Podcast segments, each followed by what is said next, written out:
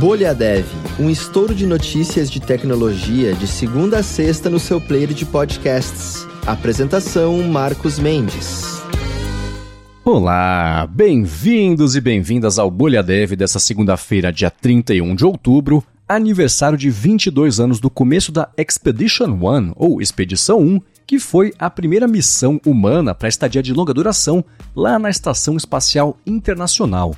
Essa missão, ao todo, desde o lançamento até a volta aqui para a Terra, durou 140 dias e foi feita por três tripulantes, que eram dois cosmonautas russos e um astronauta americano. Dentre os objetivos dessa missão, um dos principais, na verdade, era justamente conseguir sacar o que acontecia com o corpo humano, com essa, o que na época era a maior exposição ao espaço, ainda que eles estivessem num ambiente mais controlado, ainda assim um período longe aqui da Terra, e a missão foi bem sucedida, abrindo caminho para missões mais compridas, bem mais compridas inclusive, que vieram depois lá associadas à Estação Espacial Internacional, mas está aí 22 aninhos da Expedition One.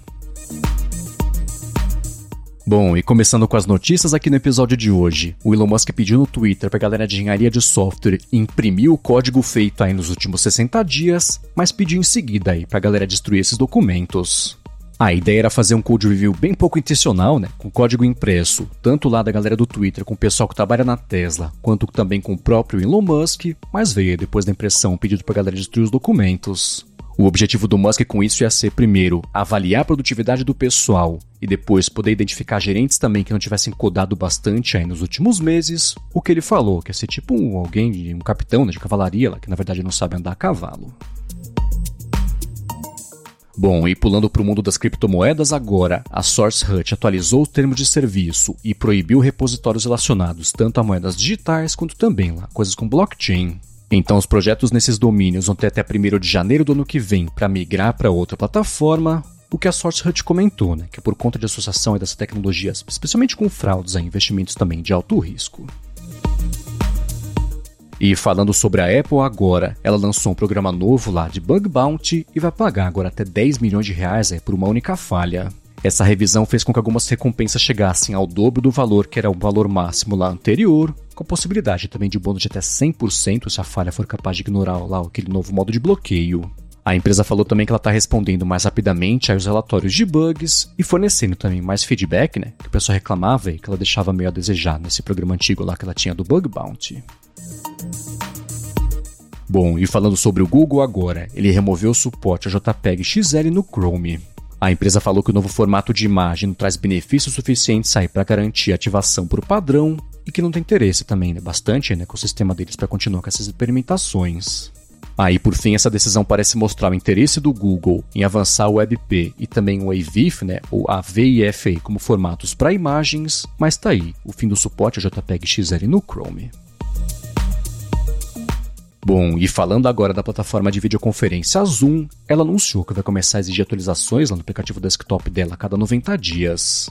Então, começando já a partir de amanhã, todo mundo usando lá o cliente versão 5.12.2 ou versões anteriores vai receber um aviso obrigando a fazer atualização né, da versão mínima por questões de segurança, você não consegue mais usar Zoom para fazer videoconferência. Bom, e falando sobre a Meta agora, ela fez uma IA que consegue compactar com até 10 vezes mais eficiência sem perda de qualidade arquivos de áudio na comparação aí com o formato de MP3. O chamado Encodec é o primeiro sistema a usar essa técnica em amostras aí de áudio né, estéreo lá de 48 kHz, que é a qualidade de CD. Essa tecnologia vai poder ser usada, por exemplo, em chamadas de áudio, e a Meta falou que pretende agora fazer isso para vídeo também, né? Tornar a compactação mais bacana e mais eficiente também, sem perda de qualidade. Agora, uma outra notícia bacana que pintou também sobre evoluções tecnológicas é que um novo circuito fotônico supercondutor é 30 mil vezes mais rápido aí do que as sinapses entre células cerebrais humanas e consome só 0,3% da energia né, requerida na comparação por cérebros biológicos. A tecnologia está perto de atingir os limites físicos aí da computação neuromórfica, com o potencial de tornar-se uma plataforma computacional de imenso poder para inteligência artificial. Bom, e falando de novidades agora que estão pintando na Lura Verso, deixa eu comentar de quatro cursos novos lá que pintaram na Lura. Tem o curso Jetpack Compose, utilizando Lazy Layout e estados. Tem o Apache Airflow, orquestrando seu primeiro pipeline de dados. Tem o Symfony Framework, Cache e Segurança. E Customer Success, cultura centrada em cliente. E é claro que você encontra o link para eles todos aqui na descrição, né, para você poder dar mais piada. Já uma outra coisa bacana que pintou foi um artigo, na verdade, feito pela Yasmin Araújo e Rafaela Silvério, que é o artigo Como instalar Node.js no Windows, Linux e macOS. Ele faz parte, inclusive, né, da formação JavaScript para back-end da Alura. Elas fizeram esse artigo para você que programa em JavaScript e bem provavelmente executa já seus programas no navegador, mas com a possibilidade aí de você criar soluções bem mais diversas, né, que funcionam fora também no navegador. O link para o artigo Como instalar o Node.js no Windows, Linux e macOS também está aqui na descrição do episódio e vale você aproveitar, né? saber mais sobre a formação JavaScript para back-end também lá na Alura. Muito bem, ó, e para passar régua de vez aqui no episódio de hoje, eu vou trazer respostas à pergunta que a Luísa. Agora sabemos que a Luísa, eu falei semana passada que era ou o Lu ou a Lu. Luísa perguntou o seguinte, eu comentei na semana passada para vocês aqui da Bolha Dev: Qual linguagem de programação é a melhor para começar? Suspeitei que muitas respostas seriam depende e pintar algumas com depende um bom contexto depois, que foi o caso, por exemplo, do Jones Medeiros falou: depende qual caminho você quer seguir dentro da TI, mas se não tiver nada em específico, vai de Python ou de JavaScript. O também o Lobo falou basicamente a mesma coisa, JavaScript e Python. O Luke Berry falou de JavaScript também. O Lohan falou que aprendeu bem com Python, mas JavaScript pode ser uma boa também. E o Gabriel falou que depende. Se você quer fazer uma coisa para aprender rápido, né? pode ser Python ou JavaScript. Mas se você quiser se aprofundar, é legal C ou então C++. Falou também que depende da aplicação, né? Forma mais genérica, ele falou dessas linguagens, mas pode variar também. Você vai trabalhar com embarcados, com desenvolvimento web também, data science e por aí vai. Aí por fim o Gabriel também falou que ele começou na faculdade com C, aí depois viu Python, JavaScript também, MATLAB, Octave, Assembly e por último se aprofundou em C++, e depois ele complementou, né, que falou do VHDL, né, mas que é uma linguagem que funciona diferente aí do que ele comentou tudo aí que ele tinha comentado para cima.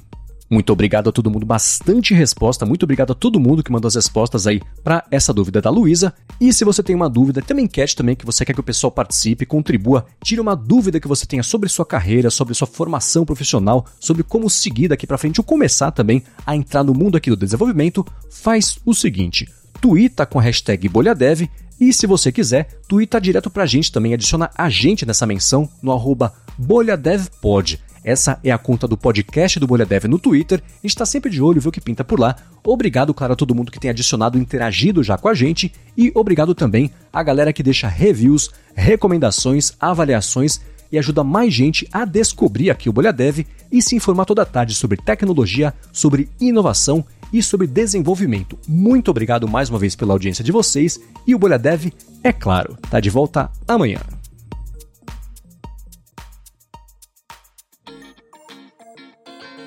Você ouviu o Bolha Dev, oferecimento alura.com.br e Felipe Deschamps Newsletter. Inscreva-se em felipedechamps.com.br barra newsletter. Edição Rede Gigahertz de Podcasts.